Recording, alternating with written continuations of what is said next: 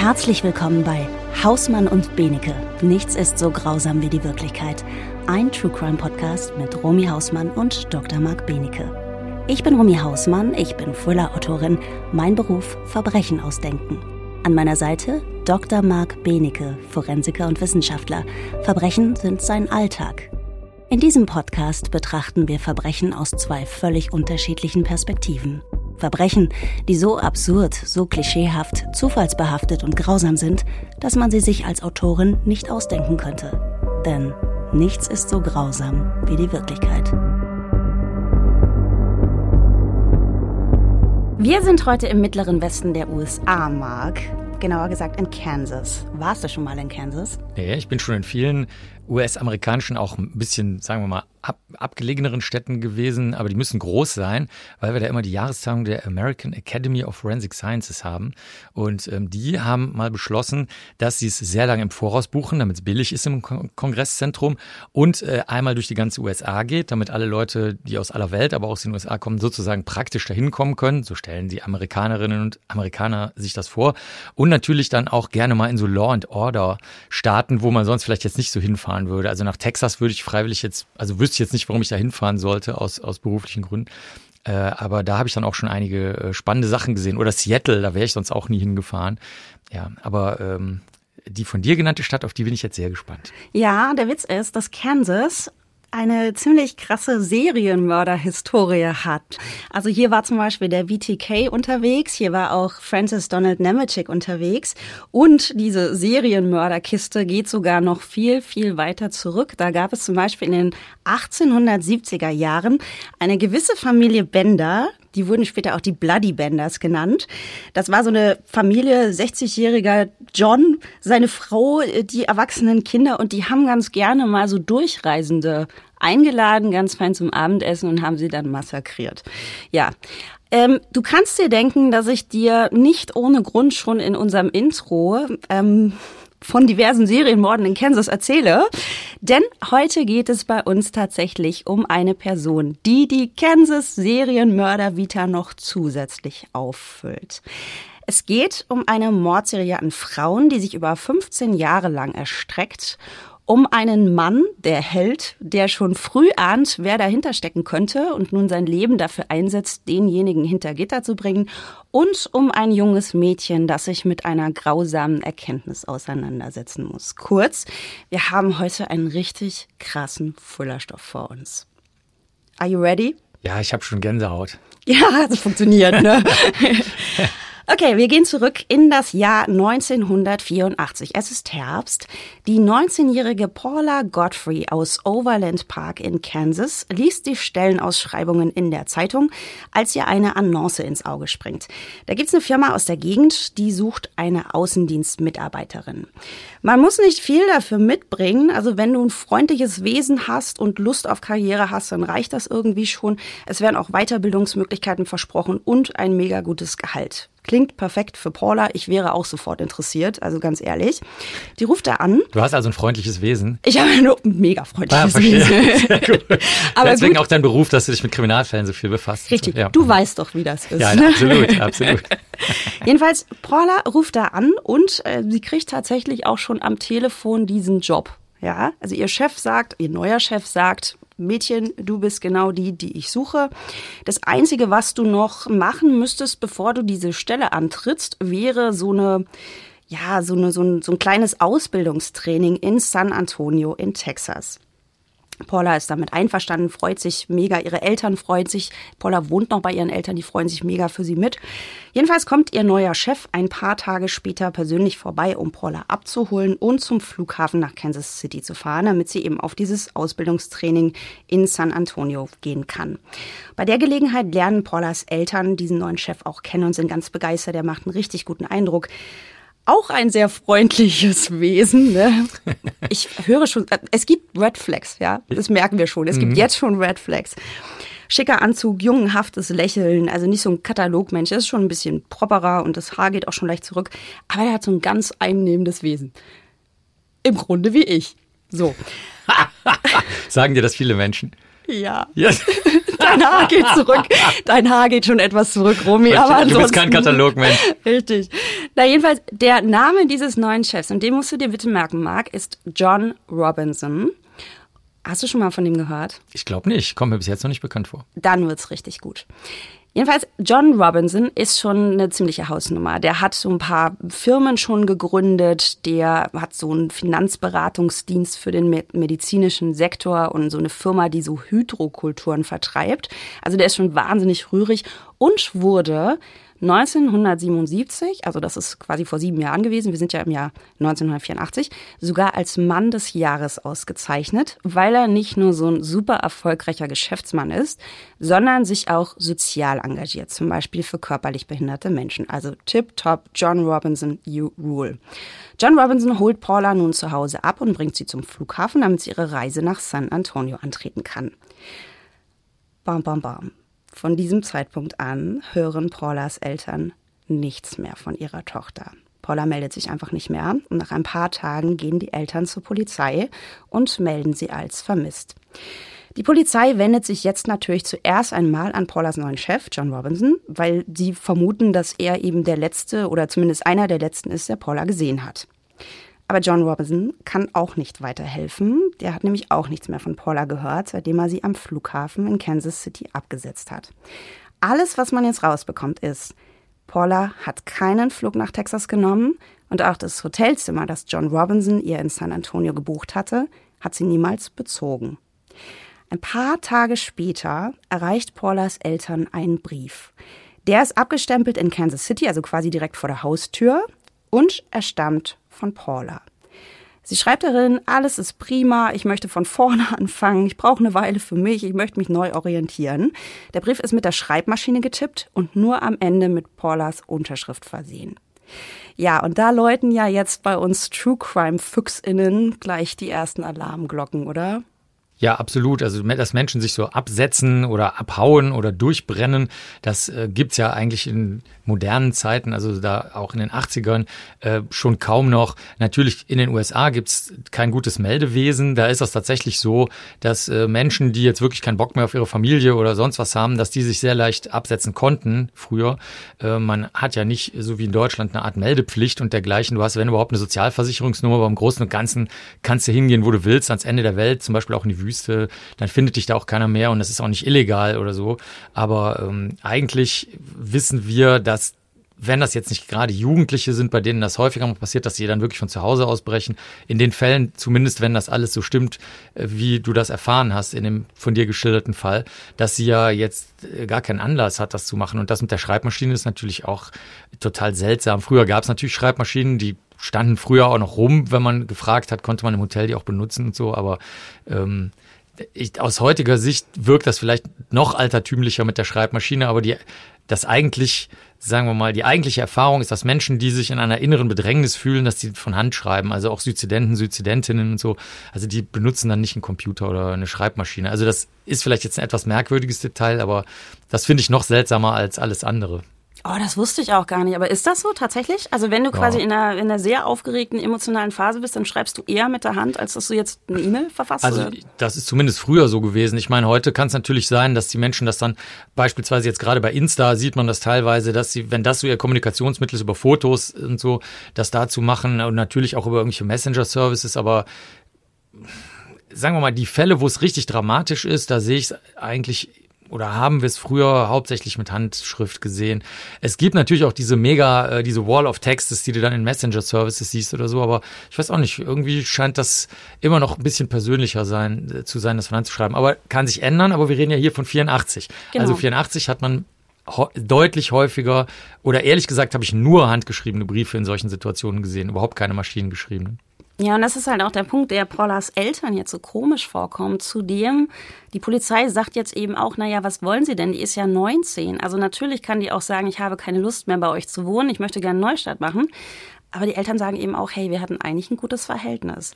Die Polizei, wie gesagt, nimmt das überhaupt nicht ernst. Die sagen, die Unterschrift auf dem Brief, auf, auf dem Brief, Brief, auf dem Brief, auf dem Brief ist ja eindeutig die von Paula. Das haben die Eltern ja auch bestätigt. Und dieser Brief belegt, dass sie am Leben ist. Wenn sie am Leben ist, dann ist sie nicht in Gefahr. Ja, das ist natürlich ein klassischer Trick ne, von den Tätern und Täterinnen, dass sie dann äh, solche ähm, Briefe äh, versenden lassen. Die lassen sich teilweise sogar auf Vorrat schreiben. Ich will übrigens nur noch kleine Seitenbemerkungen machen zu den Eltern.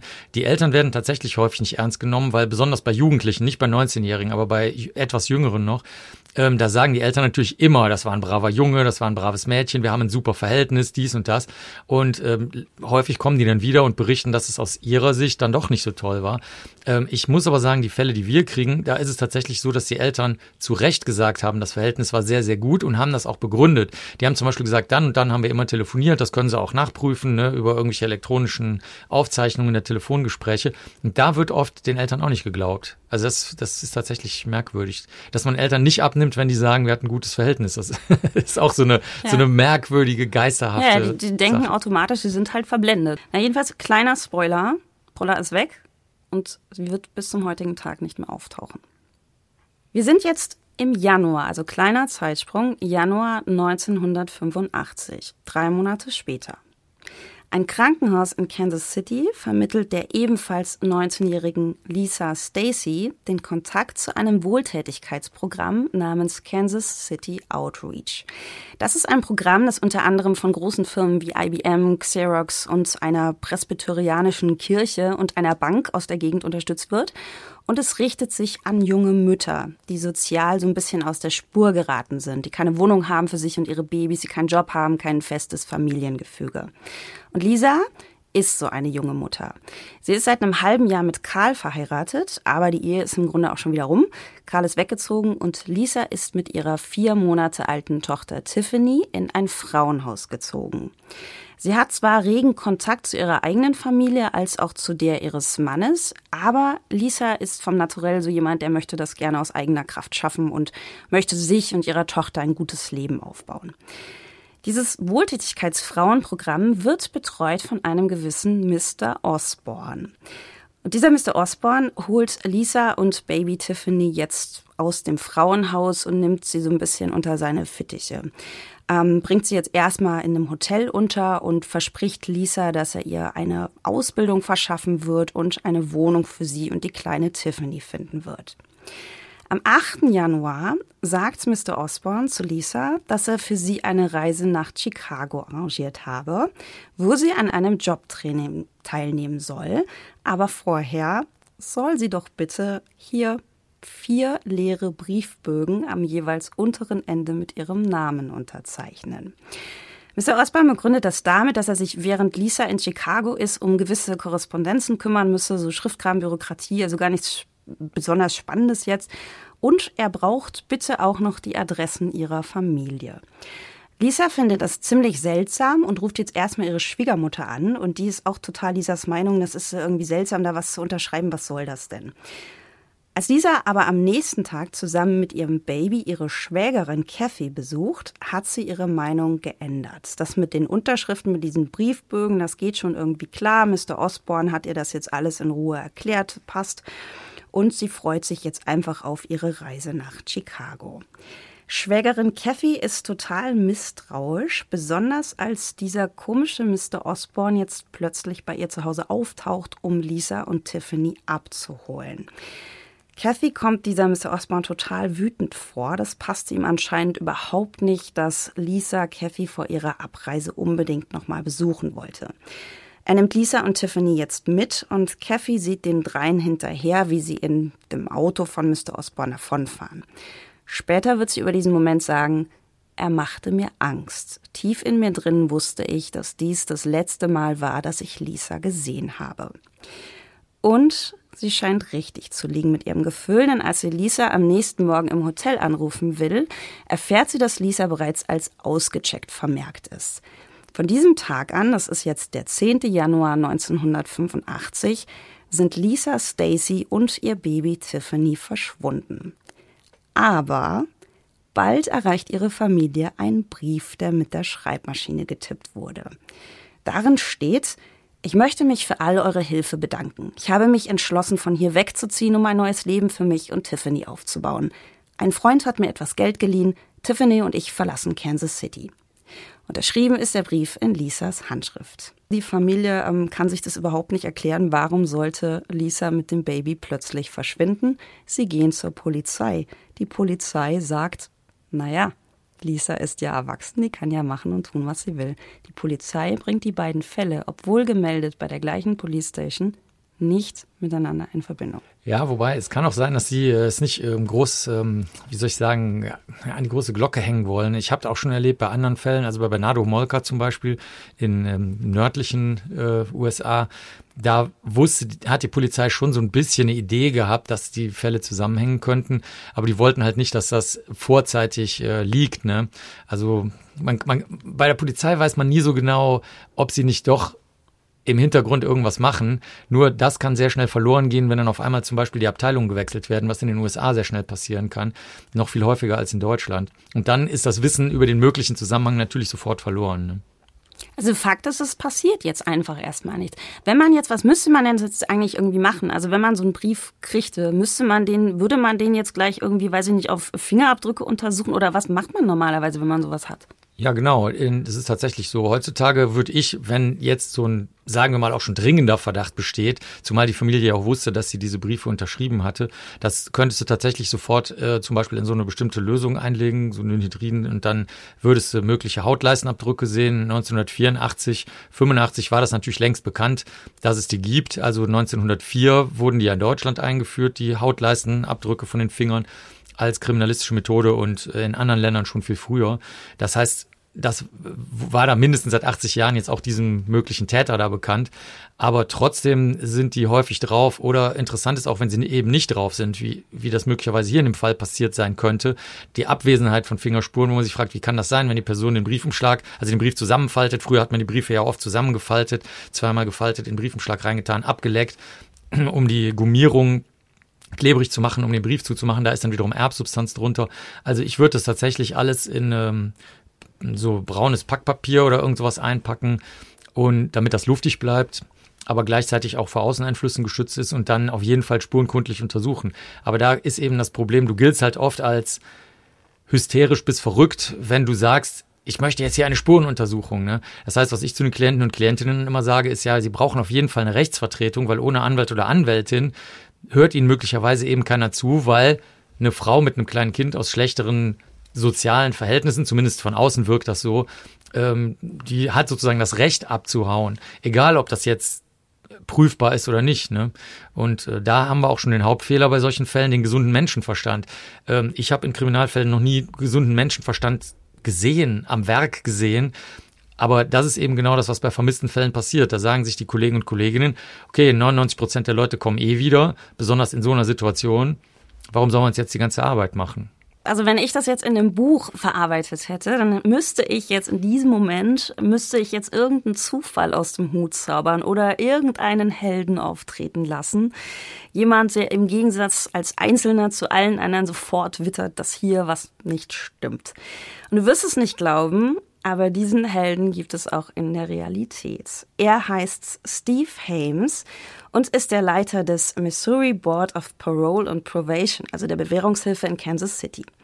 Und dieser Steve Hames schreibt ausgerechnet am 10. Januar 1985, also dem Tag, an dem Lisa und ihr Baby Tiffany verschwunden sind, einen Brief an einen Mann, der als Wirtschaftskrimineller bei der Bewährungshilfe registriert ist. Das heißt, also Steve Hames kennt diesen Mann noch gar nicht persönlich, der wird von einem Kollegen betreut, aber Steve Hames möchte diesen Mann jetzt kennenlernen, denn er hat ein ganz seltsames Gefühl.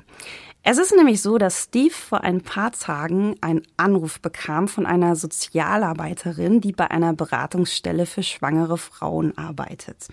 Und diese Sozialarbeiterin hat Steve Hames von einem Mann erzählt, der ihr merkwürdig vorkam. Dieser Mann war vor einiger Zeit bei ihr und hat ihr sein Wohltätigkeitsprogramm Kansas City Outreach vorgestellt und hat sie darum gebeten, ihm geeignete Kandidatinnen zu vermitteln. Er hat auch erzählt, dass eben viele große Firmen das Projekt unterstützen und eben auch eine Bank und ein, ein ja, in der, in der Bank ist er da auch im Vorstand und auch eine Kirche. Und ähm, die Sozialarbeiterin wollte sicher gehen, dass da alles Hand und Fuß hat und hat die Bank und die Kirche angerufen. Und die Bank hat noch niemals von diesem Mann gehört. Sie ruft bei der Kirche an und erfährt, dass dieser Mann dort zwar Mitglied ist, aber es gibt keine Kooperation mit irgendeinem Hilfsprogramm für Frauen. Die Sozialarbeiterin schlussfolgert jetzt, dass sie es da möglicherweise mit einem Betrüger zu tun hat und kommt auf den sehr, sehr wiefen Gedanken, sich einfach mal mit der Bewährungshilfe in Verbindung zu setzen und sich zu erkundigen, hey, ist dieser Mann vielleicht bei euch aktenkundig? Und tatsächlich, Steve Hames findet diesen Mann jetzt also in seinen Akten. Der war schon, dieser Typ, mehrmals wegen Betrug und Unterschlagung zu diversen Bewährungsstrafen verurteilt worden. Also ominöser Typ, wird geboren im Dezember 1943 in Cicero in der Nähe von Chicago. Mit 18 hat er Röntgentechnologie studiert, hat seinen Abschluss nicht geschafft, stört ihn aber gar nicht, weil er hat sich trotzdem, also auch ohne Diplom, eine Stelle als Röntgentechniker in einem Chicagoer Krankenhaus erschlichen. Hat sie aber nicht lange behalten, weil, also Röntgenbilder macht er gar nicht so gerne. Also er hat dann lieber irgendwelche Affären mit der weiblichen Belegschaft und ja, hat dem Krankenhaus auch Geld gestohlen. Dann arbeitet er als Labortechniker bei einem Arzt in Kansas City, unterschlägt wieder Geld und betrügt seinen damaligen Chef um mindestens 25.000 Dollar wird wieder angezeigt und wieder zu einer dreijährigen Bewährungsstrafe verurteilt. In den kommenden Jahren spinnt sich dieses Muster immer weiter. Also er wird, hat diverse Jobs, manchmal ist er angestellt, manchmal gründet er irgendwie auch eine eigene Firma, aber es wird immer dubios, es endet immer damit, dass er irgendwo Geld unterschlägt und eine Bewährungsstrafe kassiert. 1977, da ist er 34 Jahre alt, ist mit seiner Frau Nancy inzwischen verheiratet und hat mittlerweile auch selber Kinder, wird er für sein soziales Engagement als Mann des Jahres ausgezeichnet. Zwei Wochen später enthüllte eine Zeitung, dass er diese Auszeichnung und das große Bankett, was sie dafür veranstaltet haben, alles selbst inszeniert hat. Diese Bloßstellung in der Zeitung empfindet er als große Blamage und das ist auch so der Zeitpunkt, wo seine Familie und die Nachbarn erste Veränderungen an ihm bemerken. Er entwickelte einen Kontrollzwang, wurde frustriert, sehr gemein und sogar seine Frau denkt ab diesem Moment so ein bisschen an Scheidung, aber das kann er noch abwenden, indem er mit ihr zur Eheberatung ging. Er nahm eine neue Stelle als Personalleiter bei einem großen Lebensmittelhersteller an, unterschlägt wieder Geld um die 40.000 Dollar, die er nicht nur zum Teil in eine seiner eigenen Firmen umleitete, sondern auch in den Kauf einer Wohnung in Olef investiert, wo er sich ein kleines Liebesnest für den außerehelichen Spaß schaffte. Sein Name ist John Robinson. Bomb. Bomb. Schweigen. Schweigen. Ja, Steve Hames, der Bewährungshelfer, hat jetzt John Robinson diesen Brief geschickt, möchte ihn gerne in seinem Büro treffen. Steve Hames fragt nach diesem Sozialprojekt. John Robinson ist tierisch beleidigt, weil er möchte ja einmal was für die Gesellschaft tun und das wird überhaupt nicht gewürdigt. Steve Hames hat mir, ich hatte durfte ein Interview mit ihm machen, was ganz schön war, hat mir gesagt, naja, ich habe jetzt in diesem Moment so ein bisschen dieses Spiel mitgespielt und habe gesagt, ja, ich verstehe das, dass Ihnen das wehtut, wenn das nicht gewertschätzt wird, alles prima, lassen Sie uns einfach mal in Kontakt bleiben und hat John Robinson ziehen lassen bei diesem Gespräch hat er auch erfahren zum Beispiel von Lisa Stacy, ne? Weil John Robinson natürlich mein Projekt ist super. Ich habe kürzlich erst einer jungen Frau geholfen und so. Und er hat, also Steve Hames hat da die Verlinkung bekommen und setzt sich jetzt mit der Familie von Lisa Stacy in Verbindung. Wo er natürlich erfährt, Lisa Stacy ist weg. Die Familie zeigt ihm auch den Brief, den Lisa angeblich geschrieben hat. Steve Hames nimmt diesen Brief und geht selber nochmal zur Polizei und erfährt dabei von den Polizisten vom Verschwinden von Paula Gottfried. Die Polizei sagt auch Steve Hames gegenüber, naja, wenn da zwei Frauen verschwinden, die halt Briefe hinterlassen, können wir jetzt nicht so richtig was machen, gehen sie nach Hause. Tut Steve Hames auch, aber er behält so ein bisschen im Hinterkopf, ja, ich muss mich da, ich muss das irgendwie im Blick behalten. Ich muss diesen John Robinson im Blick behalten. Der Witz ist, John Robinson weiß ja jetzt, dass da irgendwo ein Mann namens Steve Hames ist, der ihn so ein bisschen ja auf dem Kieker hat oder im Blick hat. Aber John Robinson lässt sich gar nicht davon groß beeindrucken. Er frönt jetzt seiner neu entdeckten Vorliebe für harten Sex, SM, BDSM, volles Programm und ist ständig auf der Suche nach geeigneten Partnerinnen. Über einen Bekannten lernt er die 21-jährige Theresa kennen, die sich mit Gelegenheitsjobs über Wasser hält. Er lädt sie zu einem Vorstellungsgespräch der anderen Art in ein Hotelzimmer ein und bietet ihr einen Job als seine Herrin an. Außerdem soll sie neben ihm auch noch andere Kunden bedienen, je nach Bedarf als Herrin oder Sklavin. Denn so kann John Robinson gleich noch etwas Geld verdienen. Also wir merken, Frauen haben es ihm angetan, Geld verdient er auch gerne. Es ist schwierig mit John. Im Gegenzug will er Theresa dafür eine Wohnung zur Verfügung stellen, nämlich diese Wohnung, die er eigentlich als sein Liebesnest angeschafft hatte und verspricht, sie mit Marihuana und Amphetamin zu versorgen. Was er nicht weiß, Steve Hames hat, nachdem er ja bei der örtlichen Polizei auf ja, taube Ohren gestoßen ist, sich an das FBI gewandt und da ist er durchaus auf Interesse gestoßen. Anfang Juni 1985, das ist jetzt fünf Monate nachdem Lisa Stacy mit Tiffany verschwunden ist, fahren zwei Ermittler vom FBI auf Gutdünken zu der Wohnung, die auf John Robinsons Namen eingetragen ist und die er eben für Theresa benutzt ne, und für seine außerehelichen Späßchen. Dort treffen sie Theresa und die ist fix und fertig. Erst kürzlich hatte John Robinson sie für ja, Geld an einen anderen Mann verliehen, der sich selbst der Richter nannte. Ein Mensch im Rentenalter, der im Keller seines Hauses ein Verlies mit mittelalterlichen Foltergeräten eingerichtet hatte. Der Besuch des FBI kommt, so scheint es gerade richtig. Theresa wird aus Sicherheitsgründen aus der Wohnung an einen geheimen Ort gebracht. Die Ermittler setzen sich jetzt auch mit Steve Hames in Verbindung und bringen ihn auf den neuesten Stand, woraufhin Steve Hames jetzt dem Gericht einen Verstoß gegen Bewährungsauflagen meldet. Und die Begründung lautet dafür, John Robinson hat Theresa mit Drogen beliefert. Mehr können die in dem Moment nicht machen, weil es gibt einfach keine Belege dafür, dass John Robinson irgendein, irgendeine Straftat begangen hat. Es ist tatsächlich nur Steve Hames und sein Gefühl, was ganz, ja, was ihn einfach so verfolgt. Da sind zwei Frauen verschwunden und er kann es gar nicht wirklich begründen. Er hat einfach dieses Gefühl. Tatsächlich hebt das Gericht auch die Bewährung auf, was eine Gefängnisstrafe zur Folge hätte für John Robinson. Aber zu der kommt es nicht, denn dadurch, dass man Theresa inzwischen mit einem One-Way-Flugticket aus der Stadt geschickt hat, ist laut Gesetz das verfassungsmäßige Recht eines Beschuldigten verletzt worden, ja, dass er seine Anklägerin direkt mit ihren Vorwürfen konfrontieren kann. Das heißt, John Robinson hat wieder mal Glück gehabt. Ja, Mark, was sagst du denn zu unserem John Robinson? Das ist ja schon jemand, der charakterlich oh, hat schon einiges auf dem Kerbholz, ne?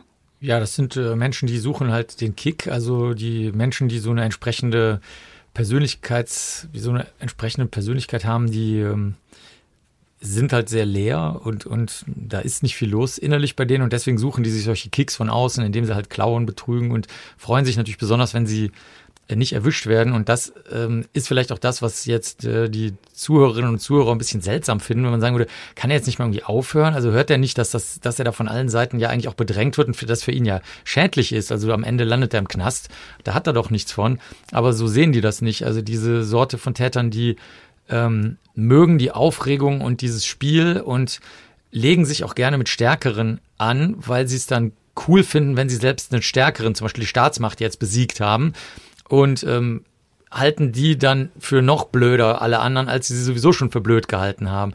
Und je stärker der Gegner ist oder die Gegnerin, umso, umso mehr Macht und Energie ziehen die da draus. Also man merkt ja schon, wie er da eigentlich nur rumirrlichtert und aus der Sicht von jetzt, sagen wir mal, einem bürgerlichen Menschen, würde man sagen, also okay, ein Mindestmaß an Geschäftsfähigkeiten, Organisationsfähigkeiten hat er, ja, wieso setzt er das denn nicht für was Gutes ein? Ne?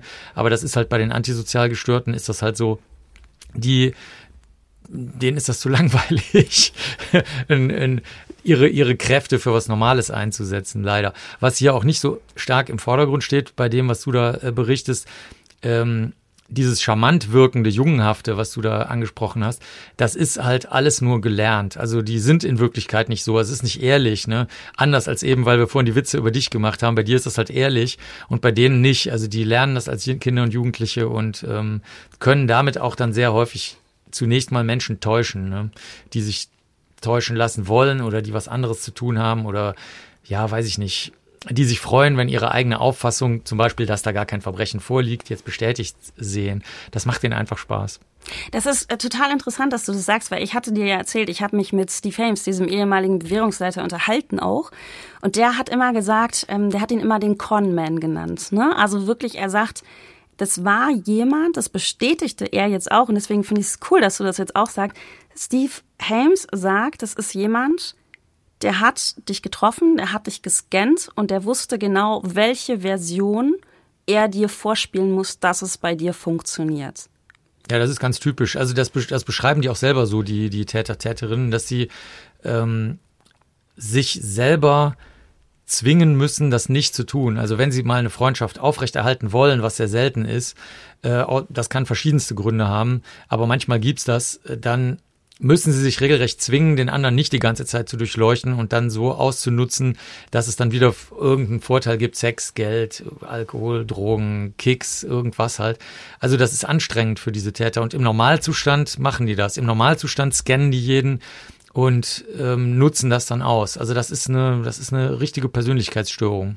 Meinst du, der kann wirklich was fühlen? Also ich meine, er ist ja auch verheiratet und hat Kinder. Also ist das auch quasi wie so eine Alibi-Funktion, weil er denkt, okay, das ist was Normales, was die Gesellschaft von mir erwartet, wo das vielleicht auch nicht so auffällt, dass ich eigentlich so ja, absonderlich schräg bin oder kann der schon was fühlen? Also was die Gesellschaft erwartet, ist denen relativ egal, außer es nützt ihnen was. Also mhm. der, der, das, wie wir den Begriff verstehen, wir zwei jetzt, ne? Ähm, zum Beispiel, die Gesellschaft erwartet das, manchmal passe ich mich dran an, manchmal darf ich aber auch im Festival im Schlamm rumrobben, mich besaufen und total ausflippen. Aber irgendwie erwartet das die Gesellschaft auch, dass wenn ich 23 bin oder so, dass ich das dann auch mal Schlamm verkrustet, besoffen dann da, da nach Hause komme. Also das ist damit überhaupt nicht gemeint, sondern was, was die machen ist, sie merken als Kinder und Jugendliche, dass sie halt offensichtlich sehr merkwürdige Fragen stellen. Also der Klassiker wäre, sollen wir einige der anderen Kinder in den Keller sperren und foltern oder so. Und dann sagen natürlich die anderen Kinder, mit dem reden wir nicht mehr. Der wird zu keiner Party mehr eingeladen, der ist absolut kein Ansprechpartner. Und dann lernen die eben, sich an die Bedürfnisse der Gesellschaft so weit anzupassen, dass sie, wie du schon richtig gesagt hast, einfach nicht auffallen. Das ist aber auch der einzige Grund. Und ob die was fühlen, das wissen wir selber von den Tätern, die fühlen aus ihrer eigenen Anschauung eigentlich wenig bis nichts. Also eine schöne Beschreibung von einem Täter war mal, die äh, ist auch im Netz zu finden. Ähm, der sagt, das ist, äh, ich fühle mich den ganzen Tag so, wie wenn man sich morgens aufwacht und es ist noch nichts passiert an dem Tag. Also so, der Tag hat noch nicht angefangen. So geht mir das aber leider mein gesamtes Leben. Also das finde ich, glaube ich, eine ganz gute Beschreibung. Daher auch dieses Suchen nach Kicks und dieses Betrügen und diese ständigen Herausforderungen und dieses straffällig werden, weil dann passiert wenigstens mal irgendwas. Mhm. Weil sie eben nichts fühlen können, nichts Normales und keine echten tiefen Bindungen aufbauen können. Mhm. Naja, für John Robinson wird es jetzt an der Stelle ein bisschen eng, weil die Berufung scheitert und er muss tatsächlich eine Haftstrafe antreten.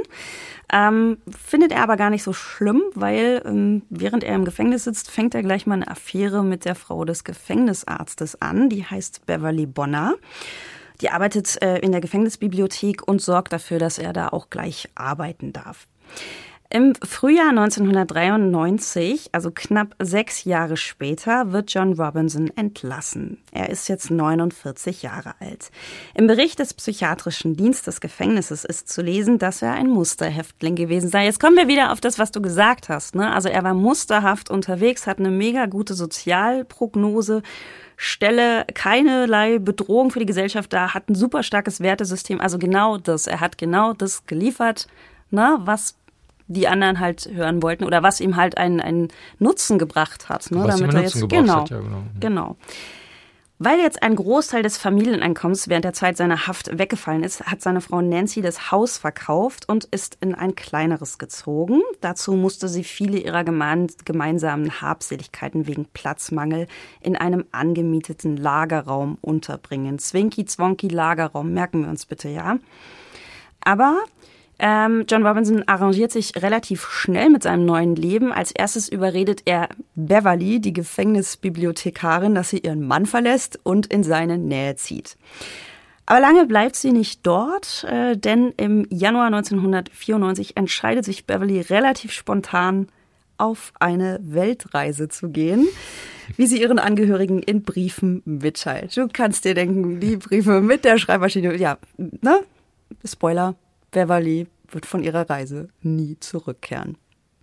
Aber ihre Angehörigen melden das gar nicht der Polizei, weil sie finden, das ist relativ glaubhaft. Die hat ihren Mann verlassen, mit dem neuen hat es irgendwie nicht geklappt. Ja, jetzt will sie halt die Welt sehen, alles wunderbar. 1996 hat John Robinson sich finanziell erholt und zieht mit Nancy in ein neues Haus.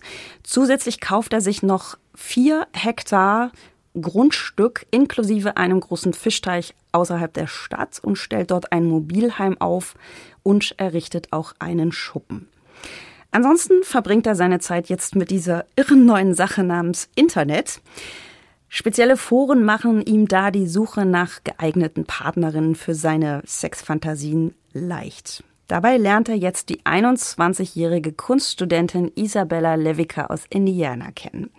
Bald zieht Isabella nach Kansas City mit Sack und Pack. Ihren Eltern hat sie gesagt, sie macht dort ein Praktikum. Aber das ist natürlich nicht so. Es geht um eine vertraglich geregelte Beziehung zwischen einer Sexsklavin und ihrem Herrn. Isabella verschwindet im August 1999 spurlos. Im Herbst 1999 lernt John Robinson ebenfalls über das Internet die 27-jährige Suzette Troughton aus Michigan kennen. Suzette ist Krankenschwester, hat zwei kleine Pekinesen namens Harry und Pika und ist in der BDSM-Szene aktiv. Im Februar 2000 zieht Suzette von Michigan nach Kansas und schon zwei Monate später im April 2000 fängt ihre Mutter Carolyn an, sich Sorgen zu machen, denn Suzette hat sich nicht mehr gemeldet.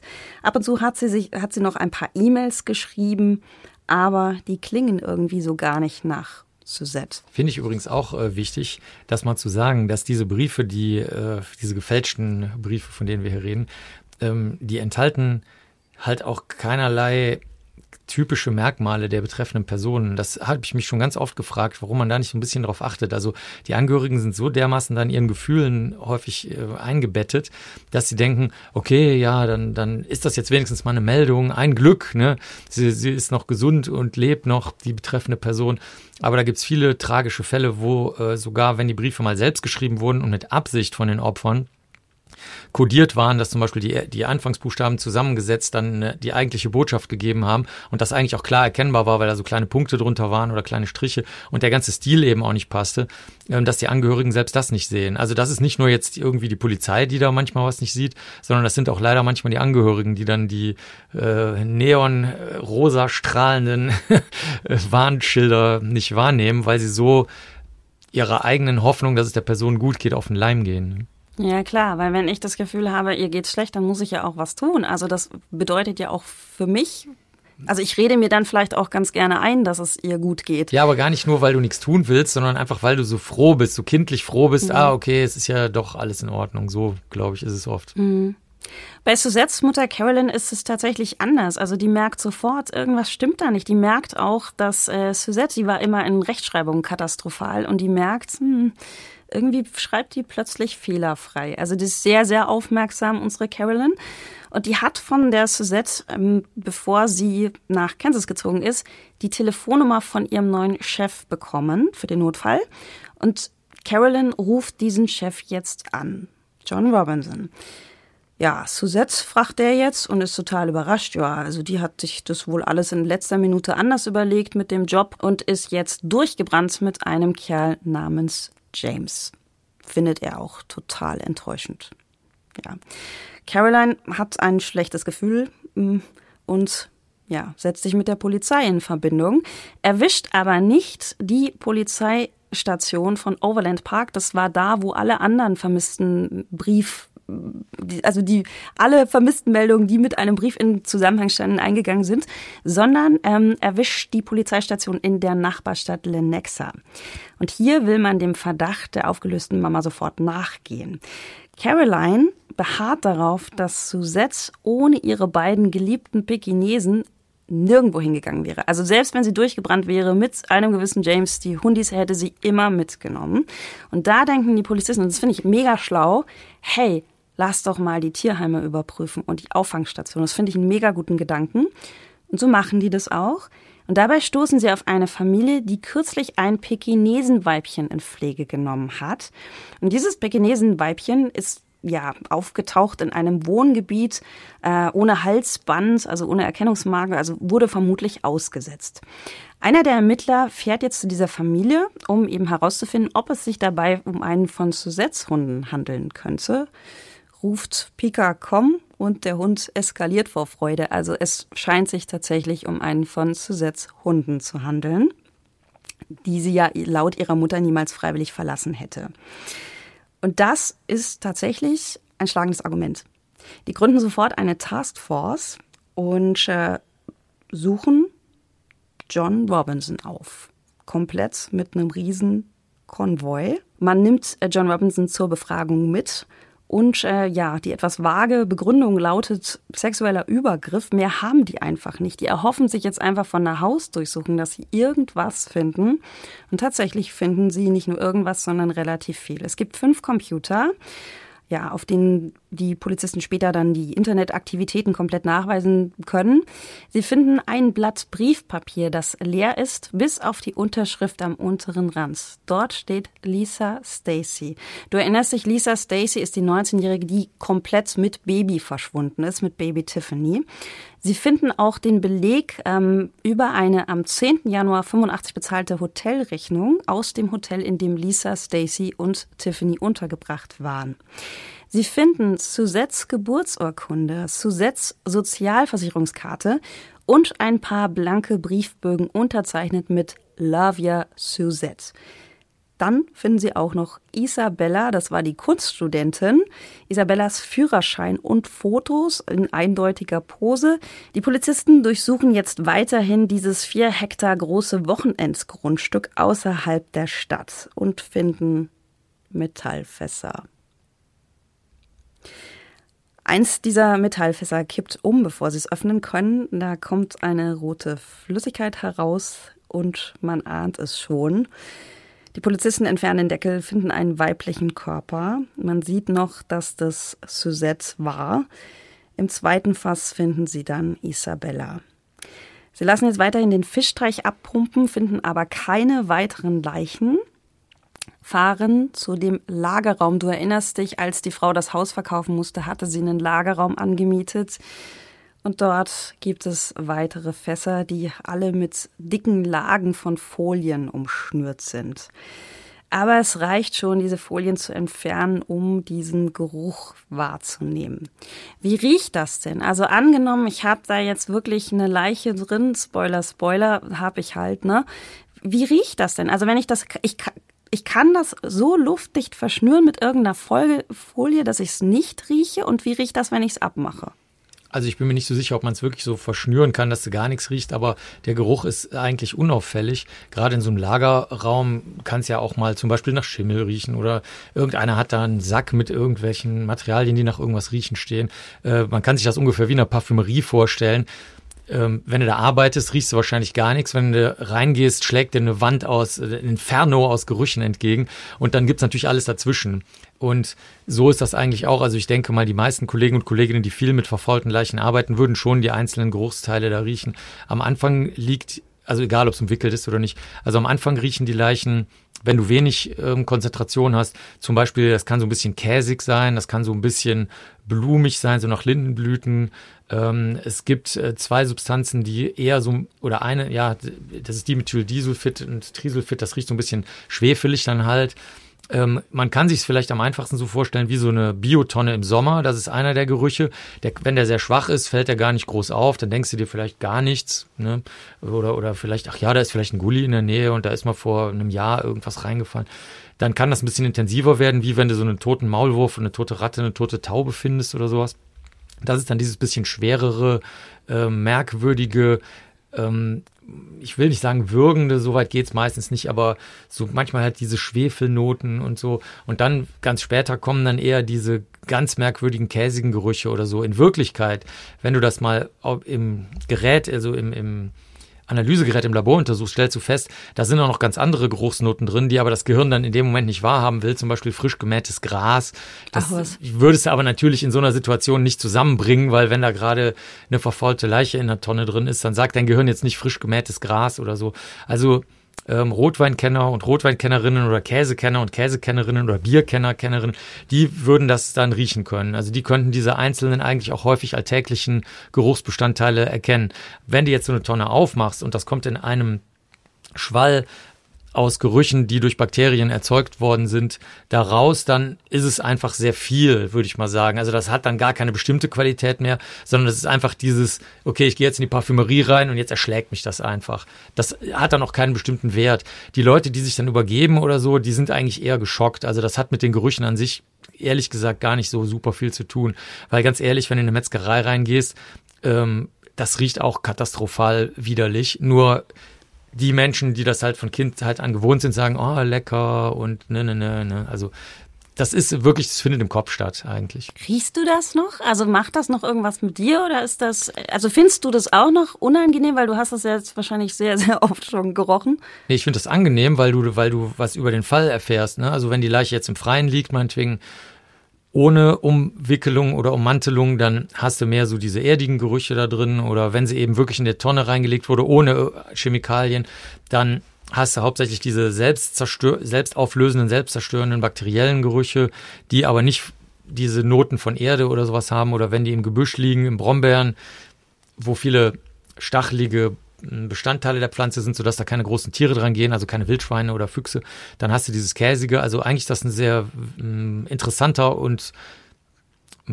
guter Hinweis darauf, wie die Leiche zwischendurch gelagert war. Also ich rieche das eigentlich schon. Ähm, ich, ich gehe auch in Wohnungen, wo, alt, wo früher mal Leichen lagen, die schon gar nicht mehr da sind und gucke, wo die dann, an welcher Stelle die wohl gelegen haben und ausgelaufen sind und dergleichen. Oh, das finde ich ja irre, dass man quasi schon so anhand von Gerüchen irgendwie sagen kann, das ist jetzt vielleicht so lange, also so grob, ne? Das finde ich ja irre, das habe ich ja noch nie gehört. Jetzt sieht man ja so in, in Krimis, in, ähm, im Fernsehen immer so, dass da manchmal selbst so äh, als gediegene Ermittler oder so, dass die sich da irgend so eine Paste unter die Nase schmieren, weil sie nicht so Tigerbalsam oder so, weil sie das gar nicht richtig ertragen, diese, diese Gerüche.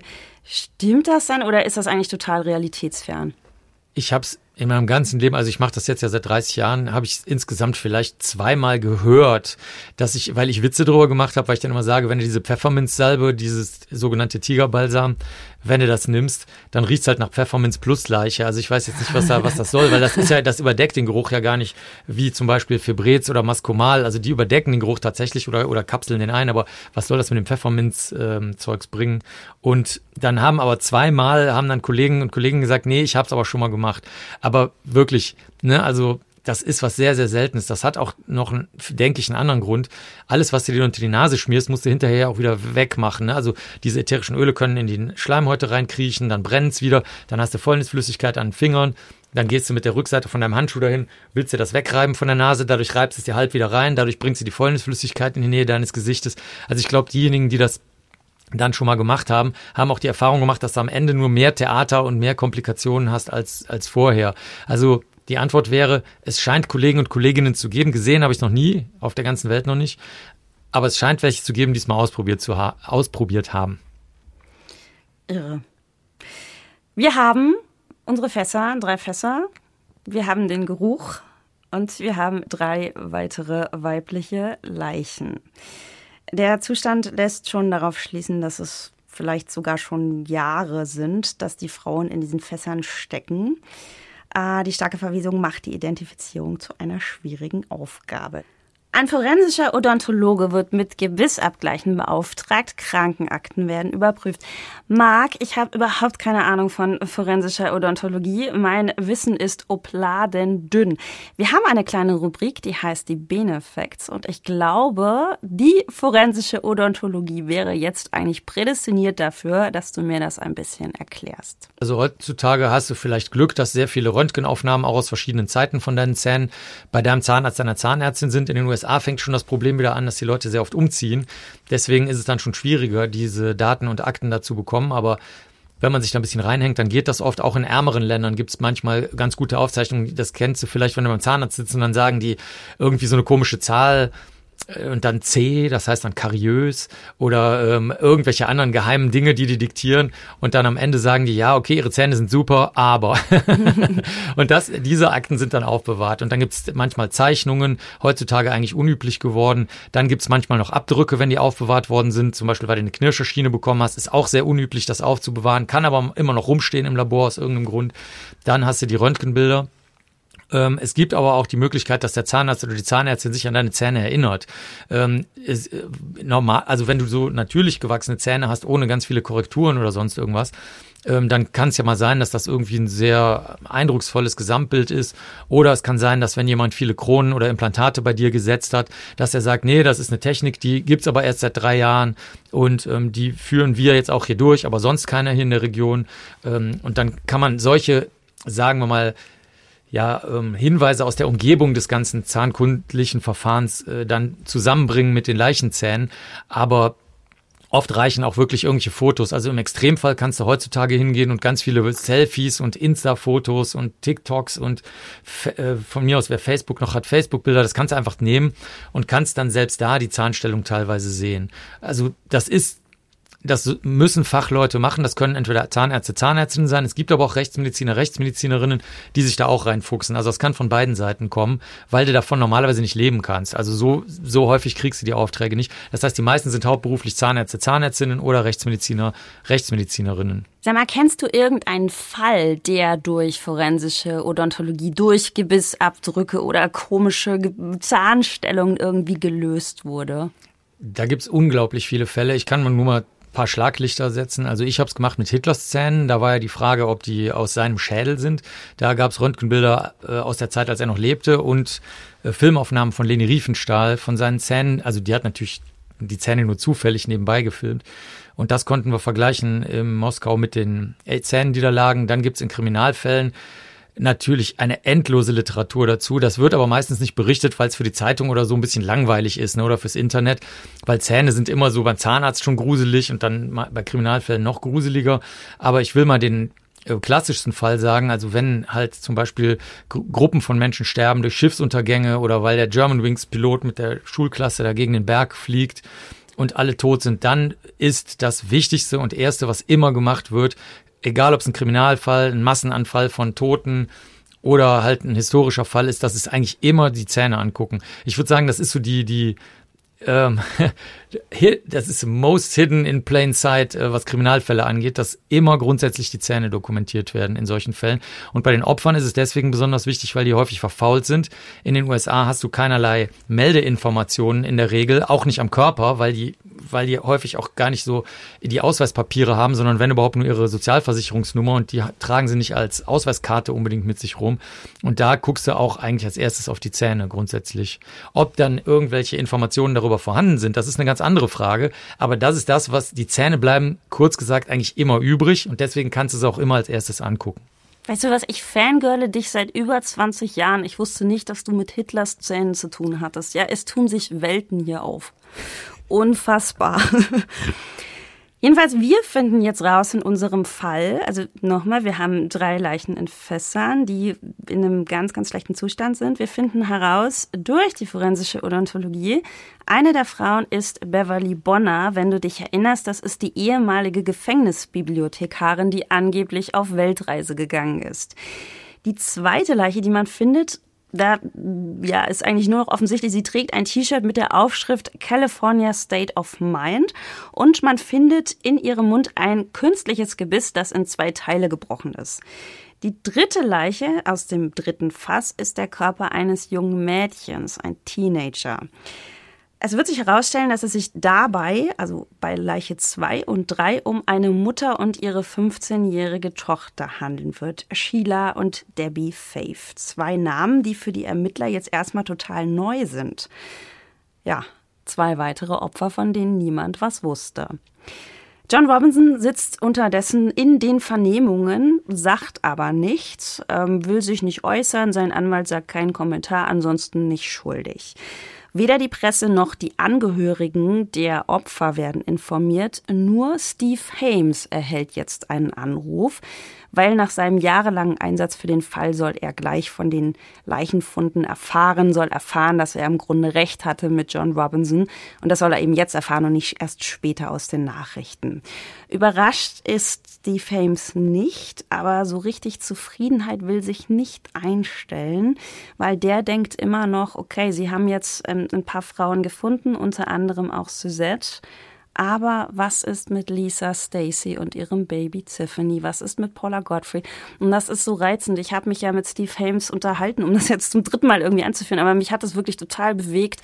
Ganz toller Mann.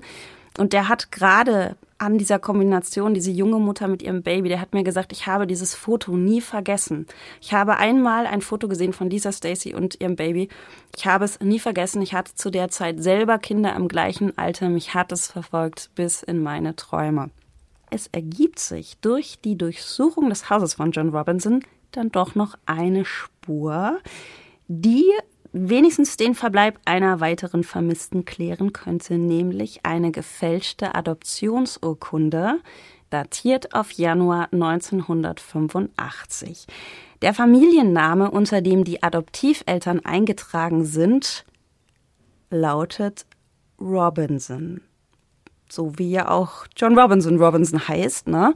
Und jetzt das Unfassbare. Er hat Lisa Stacys Baby Tiffany als angebliches Findelkind aus seinem Frauenwohltätigkeitsprogramm an seinen Bruder und dessen Frau gegeben. Die hatten jahrelang versucht, ein Baby zu bekommen. Es hatte nicht geklappt. John Robinson war der große Held und hat denen das kleine arme Findelkind angetragen. Aber warum ist die Adoptionsurkunde bei ihm zu Hause? Er hat die aufgehoben. Also er hat seinen Bruder abkassiert, hat sich bezahlen lassen, hat seinem Bruder gegenüber gesagt, ähm, ich hätte ein Baby, ich habe auch einen Anwalt, der kann das alles äh, eintüten, du musst das nur unterschreiben. Und er hat tatsächlich, vielleicht auch wie so eine Trophäe, hat er mhm. diese Urkunde ähm, aufbewahrt. Und was auch ganz irre ist, also das Mädchen, das heißt inzwischen Heather, also Tiffany heißt jetzt Heather und Heather ist 15 Jahre alt. Und das Krasseste ist, dass Heather also sie weiß, dass sie adoptiert wurde. Und Heather sagt, sie hatte in Gegenwart von Onkel John immer ein komisches Gefühl. Also sie sagt, es hat sich für sie immer angefühlt, wenn er in ihrer Nähe war, als würde sie eine dunkle Straße entlang laufen und hätte immer so einen Schatten im Rücken oder Schritte im Rücken. Also ganz, ganz irre. Und ich hatte mir überlegt, also als ich diesen Fall recherchiert habe, dachte ich auch so, okay, er gibt dieses Baby, er hätte ja auch das Baby töten können. Und ähm, ich weiß nicht, ob er wirklich Leben respektiert. Er tötet ja auch Frauen. Also weiß ich nicht, ob er wirklich da diese krasse Hürde hatte, jetzt noch einen Säugling zu töten. Da habe ich mir auch gedacht, vielleicht ist das auch so ein Fall von Trophäenhaftigkeit. Weißt du, das eben auch an den Bruder zu geben. Und diesem Baby, dessen Mutter er getötet hat, beim Aufwachsen zuzugucken. Das ist schon, also das fand ich schon richtig abartig, ehrlich gesagt. Ich denke auch, dass, äh, dass das so ist. Also eine Hürde, jemanden zu töten, hat er ganz sicher nicht. Das ist ja. ihm vollkommen absolut ja. komplett, total egal. Ähm, sondern es ist tatsächlich eher so, dass er sich dann erinnern kann, vielleicht an die Tat und äh, sogar noch Überraschungen erleben kann, weil wenn ein Kind aufwächst, können ja immer noch überraschende Dinge passieren. Das findet er dann wahrscheinlich nochmal doppelt interessant, äh, weil das seine innere Lehre dann ein bisschen auffüllen kann. Und es äh, ist wirklich ein sehr interessanter Fall deswegen, weil normaler Mensch glaubt ja, man müsste irgendwelche Reste von Gewissen haben, aber das ist bei den äh, wirklich Antisozialen ist es nicht so. Also diese, das, woran man sich so reibt und denkt, so jetzt muss ich den nur mal am Kragen packen oder dem ein paar schöne Erlebnisse verschaffen oder der muss Christ werden oder so, das funktioniert alles nicht. Denen fehlen die entsprechenden Gehirnteile und denen ist es einfach von Herzen egal und du hast recht, das ist auf jeden Fall so eine lebende, heranwachsende, aber mit Bonus auch noch überraschende Trophäe. Mhm. Weißt du, was das Allerkrasseste ist? Er hatte Heather tatsächlich kurz vorher, hat er die getroffen auf der Hochzeit von seinem ältesten Sohn, war Heather eben auch da. Und die hatte zu der Zeit, die ist jetzt eben 15 und hat natürlich auch so ein bisschen Reibung mit ihren Eltern wegen der Pubertät. Und dann hat er gesagt, hey Heather, wenn du jemals von zu Hause raus musst, ich schicke dir ein Flugticket ich hole dich da für eine Weile raus. Und sie sagt halt selber, ja, also sie hat darüber nachgedacht, vielleicht, wenn ich dieses Flugticket genommen hätte, vielleicht würde ich auch nicht mehr leben. Also ganz, ganz heftig. 2002 wird John Robinson wegen mehrfachen Mordes vor Gericht gestellt. Das ist der längste Prozess in der Justizgeschichte von Kansas. Seine Frau lässt sich von ihm scheiden. Die sterblichen Überreste von Paula Godfrey, das war das erste Opfer, Catherine Clampett, das war die, die während seiner Zeit, als er in Berufung gegangen ist, gegen die Haftstrafe verschwunden ist. Und Lisa Stacy, also Heathers Mutter, werden nie gefunden. Heather ist inzwischen 37 Jahre alt und sucht noch immer nach ihrer Mutter. Ja, also ganz, ganz heftiger Fall. Wir haben so eine kleine Rubrik, die heißt Fiction Check. Da würde ich gerne mit dir darüber sprechen, wie glaubwürdig ist denn dieser Fall? Also für mich war es so, ähm, ich recherchiere ja eben für meine Bücher, recherchiere ich eben diese wahren Fälle und stoße ja ganz oft darauf, dass ich sage, ey, das könntest du nicht machen, das wird dir kein Leser, keine Leserin abnehmen. Und ich muss auch sagen, in dem Fall war mein erster Gedanke, das bedient viel zu viele Klischees. Ja, diese unfähige Polizei, wo du immer denkst, hey, ihr kriegt Briefe, es ist immer die gleiche Station, merkt ihr denn nichts? Dann eben dieser eine Mann, der da steht, ja, wie die Eins, während sie alle anderen irgendwie untätig bleiben. Steve Hames, er mit seinem Gefühl gegen alle und jeden. Und dann noch das an den Bruder veradoptierte Kind, das bis heute ganz tragisch nach seiner Mutter sucht. Also ich habe auch gesehen in der Doku, da steht Heather, ähm, dieses ehemalige Hotel, wo sie untergebracht war mit ihrer Mutter und wo vielleicht auch Lisa Stacy gestorben ist in dem Hotelzimmer. Das wurde inzwischen abgerissen. Da gibt es so einen Bauzaun und siehst nur noch braches Gelände. Und Heather steht da wirklich am Zaun, die Finger reingekrallt und flüstert, ich werde dich finden und füllt sich auch noch so ein bisschen Erde von diesem Grundstück in so eine Flasche ab. Also mir hat's wirklich das Herz zerfetzt. Nee, also ich habe ehrlich gesagt eher dran gedacht, wie gut die Polizeiarbeit war, muss ich ehrlich sagen, weil es ist klar, irgendeinen Anstoß braucht's halt. Äh, und der Anstoß, der muss auch ein bisschen stärker sein. Man darf nicht vergessen, es äh, hauen unheimlich viele Leute ab ähm, die tatsächlich auch ihr Leben ändern wollen. Und äh, natürlich, äh, wenn du von außen äh, da drauf schaust, dann denkst du dir, ja, okay, wieso merkt das jetzt keiner mit den unterschriebenen Briefen? Man darf aber auch nicht vergessen, in einem kleinen Ort, wo sich zum Beispiel viele Leute kennen oder in einem kleinen Teil einer Stadt, wo die Polizei denkt, sie hat so ungefähr die Kontrolle über das, was da so abgeht, auch an Verbrechen und äh, wer dann Gauner ist und ein Halbseidener und ein Betrüger und äh, wer im Rotlichtbereich was macht und so. Und wenn das dann außerhalb dessen fällt, was die sich vorstellen können, dann glaube ich, ist das wie im Privaten auch. Wenn dir irgendwas passiert, zum Beispiel deine beste Freundin, dein bester Freund stellt sich raus, hat in Wirklichkeit dich die ganze Zeit ausspioniert für irgendeinen äh, Geheimdienst in der DDR zum Beispiel, ist das ja häufig passiert, dann kannst du das im ersten Moment halt auch nicht zuordnen und da waren auch, da gab es auch viele Hinweise die ganze Zeit, ne? Aber du hast es dann trotzdem nicht wahrgenommen. Nee, ich finde es eher cool, wie die Polizei das aufgerollt hat und dann ähm, die Spuren, die man eben verfolgen konnte, verfolgt hat. Das finde ich äh, gut. Ich kann so einen richtigen ähm, Check in Bezug auf Romane jetzt da nicht machen, weil ich keine äh, Kriminalromane lese, aber ich finde, äh, wenn du mal die Schnittstelle nimmst zwischen dem, was ich immer gefragt werde, also sind die Abläufe glaubhaft äh, in dem Sinne, dass sie, in, wenn sie in einer Akte auftauchen würden, dass man sagen würde, ja, okay, gut, ich war jetzt nicht dabei, aber an der Stelle können wir jetzt mal das für bare Münze nehmen, dann würde ich sagen, da, da stimmt alles an diesem Fall. Und dass, das, dass die jetzt nicht mehr junge Frau, sondern jetzt ähm, wie alt war sie, 35-jährige Frau, 37, 37-jährige ja. Frau, mhm. dass die halt ihre Mutter sucht, das ist halt für sie eine Art, wie sie überhaupt mit dem Leben klarkommt. Ich meine, äh, wer mutig genug ist, kann sich ja mal für zwei Minuten vorstellen, man würde in ihre Haut stecken. Äh, viel Spaß dabei, ne? Das ist sehr, sehr unangenehm und ähm, ich kenne das, wenn du mit solchen Menschen dann sagst, ja, sie müssen halt in die Trauerarbeit gehen, die, die ist garantiert tot, ihre Mutter, dann werden diese Personen zu Recht sagen, ja, woher wissen sie das denn? Ne? Also das heißt, dann steht man selber eigentlich so als, als Schwätzer und Klugscheißer da, weil bewiesen ist es natürlich trotzdem noch lange nicht. Deswegen, ich würde solchen Menschen das dann lassen. Ich, ich würde nur halt versuchen, denen die Möglichkeit zu geben, auch mal andere Erlebnisse zu haben. Also anderen Interessen zu folgen, sodass sie nicht den Rest ihres Lebens damit verbringen, diese Geisterjagd da durchzuführen. Aber eigentlich finde ich das alles, was da vorkommt, ja, wie soll ich sagen, leider sehr normal. Ich glaube sogar, dass Heather das ähm, verstanden hat. Also sie sagt selber, ich glaube, meine Mutter ist tot. Es geht wirklich darum, sie hat halt immer das Gefühl, und das kann ich total gut nachvollziehen, nicht weil ich es erlebt hätte, sondern ich verstehe den Gedanken total, dass sie sagt, das ist meine Mutter. Ich habe sie zwar nie bewusst erlebt, aber es ist halt ein Teil von mir. Und ich will wenigstens diese Knochen oder was davon mhm. übrig ist. Ich möchte, dass sie einfach ja, einen Platz findet, wo sie ruhen kann. Sie sagt auch nicht Mama, sie, sie sagt auch Lisa, ne? Also ihre Mama ist ganz klar jemand anders. Aber die hat da einen richtig guten Weg, finde ich, jetzt so von außen betrachtet, wie sie das handelt. Und ich verstehe das total, dass sie sagt, also ich möchte dieses Rätsel lösen, weil es ist halt einfach ein Teil von mir. Also ich hänge ja noch so ein bisschen an äh, John Robinson, ne? Also wenn das jetzt hier die Hauptfigur wäre in meinem Roman, dann hätte ich ja alles in die Waagschale geworfen, ja? Also ich hätte wirklich so diesen Klassiker. Ich habe viele, viele tote Frauen. Ich habe aber den Typen, der jedem vorspielt, ich bin das nicht und ich kann alle deine Bedürfnisse befriedigen, ne?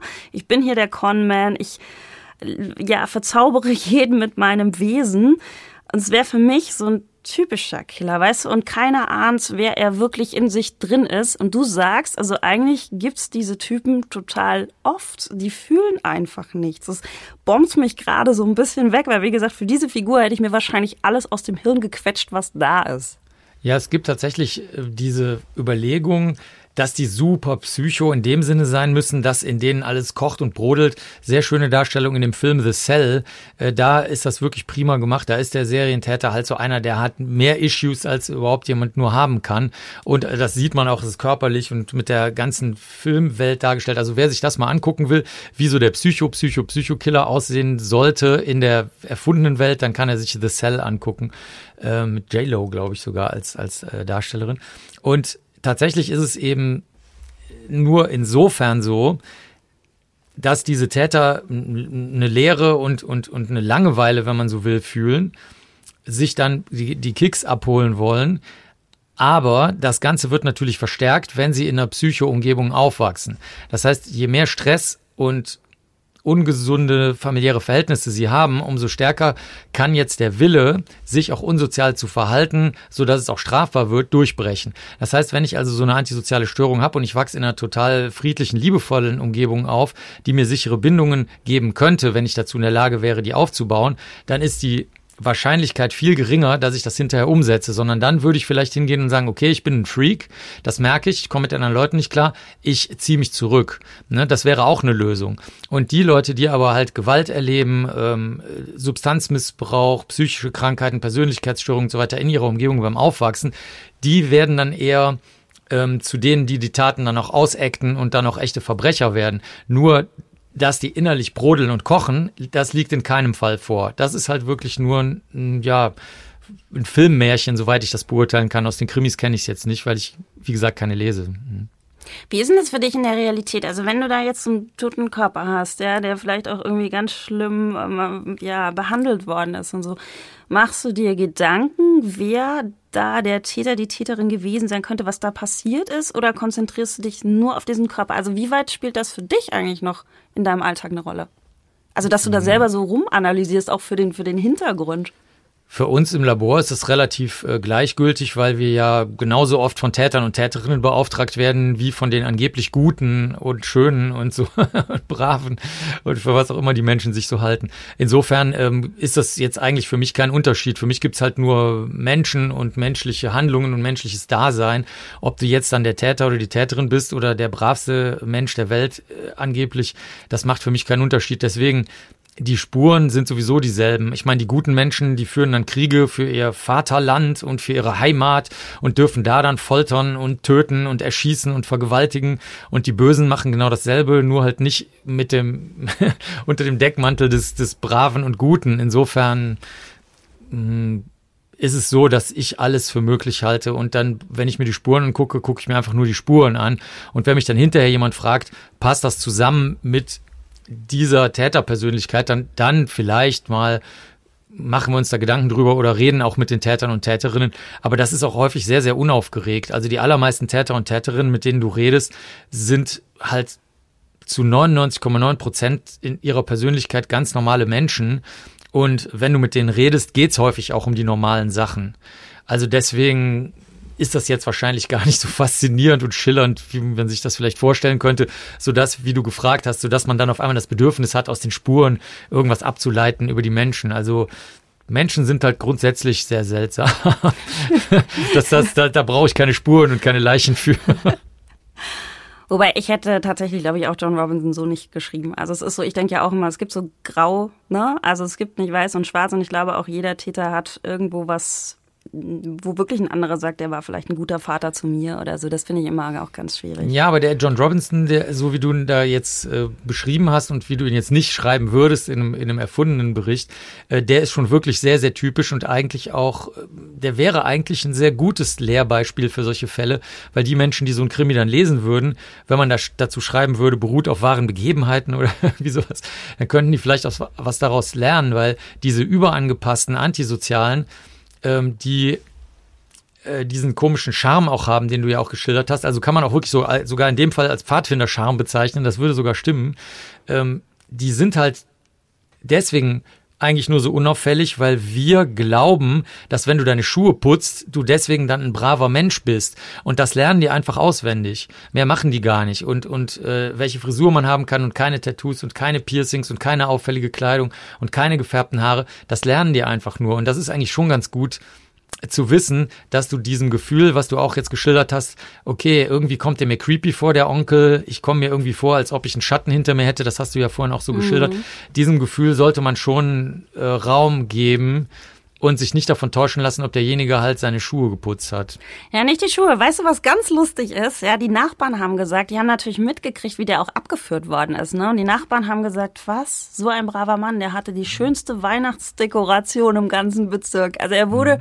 Sehr gemocht für seine ausgefallene Weihnachtsdekoration. Dazu muss man aber sagen, dass das auch eher was Trauriges ist, denn ähm, man darf nicht vergessen, ich meine, ich mag die nicht, die Antisozialen. So ist das jetzt nicht. Ne? Also ich, ich bin jetzt nicht irgendwie auf der Seite von irgendjemandem. Aber das sind äußerst traurige Figuren. Also nochmal, stell dir mal vor, du würdest jeden Tag in eine leere, graue Welt aufwachen und das würde bis zum Abend sich nur dann füllen, wenn du vergewaltigt, geraubt, gebrandschatzt, äh, Leute ausgetrickst und manipuliert hast. Ne? Ich meine, das ist für die Personen halt auch extrem scheiße. Und wenn du mal diejenigen erlebst, die in einer halbwegs, halbwegs vernünftigen Umgebung aufgewachsen sind und eben nicht die Welt in Chaos stürzen möchten, ähm, dann tun die einem eigentlich leid. Also die Taten nicht, ne? Weil die könnten die Taten ja auch einfach nicht begehen. Da, da brauchen sie einem nicht leid tun. Aber mir tun sie trotzdem leid, dass sie einfach durch eine Gehirnveränderung und durch, durch Stress in ihrer Kindheit einfach zu etwas geworden ist, was für den Rest der Welt monströs ist und was sie auch wissen. Die wissen, dass sie Monster sind. Äh, beschreiben sie auch teilweise selber, ne? Beschreiben sie auch selber so. Aber sie selber denken ja, sie wären normal. Für die ist ja der ganze Rest der Welt verrückt. Und ähm, also ich möchte mit denen keine Sekunde tauschen mit solchen mhm. Leuten, wirklich nicht. Also wie gesagt, ich habe, man muss da jetzt kein Mitleid in dem Sinne haben, dass man die jetzt in den Arm nimmt und kuschelt, aber man sollte schon mal verstehen, dass das halt auch ein echter klassischer Fluch ist, wie in einem, wie in einer, ja, wie in einem ganz großen Epos oder so. Also das ist der Fluch, der wie eine genetische Erkrankung oder so nur leider unsichtbar ist. Also du hast einen unsichtbaren Fluch, der dich zu einem absoluten Ausseiter im gegenüber dem Rest der Menschheit macht, die sich zu Recht vor dir gruseln. Das war Hausmann und Benecke, ein True Crime Podcast mit Romy Hausmann und Dr. Marc Benecke. Wer noch mehr über diesen und die anderen Fälle des Podcasts wissen möchte, dem empfehle ich mein neues Buch. True Crime, der Abgrund in dir, was den Menschen zum Mörder macht. An dieser Stelle bedanken wir uns für euer Zuhören. Ihr könnt diesen Podcast auch abonnieren. Hausmann und Benecke ist überall zu finden, wo es Podcasts gibt. Wir hören uns zur nächsten Folge.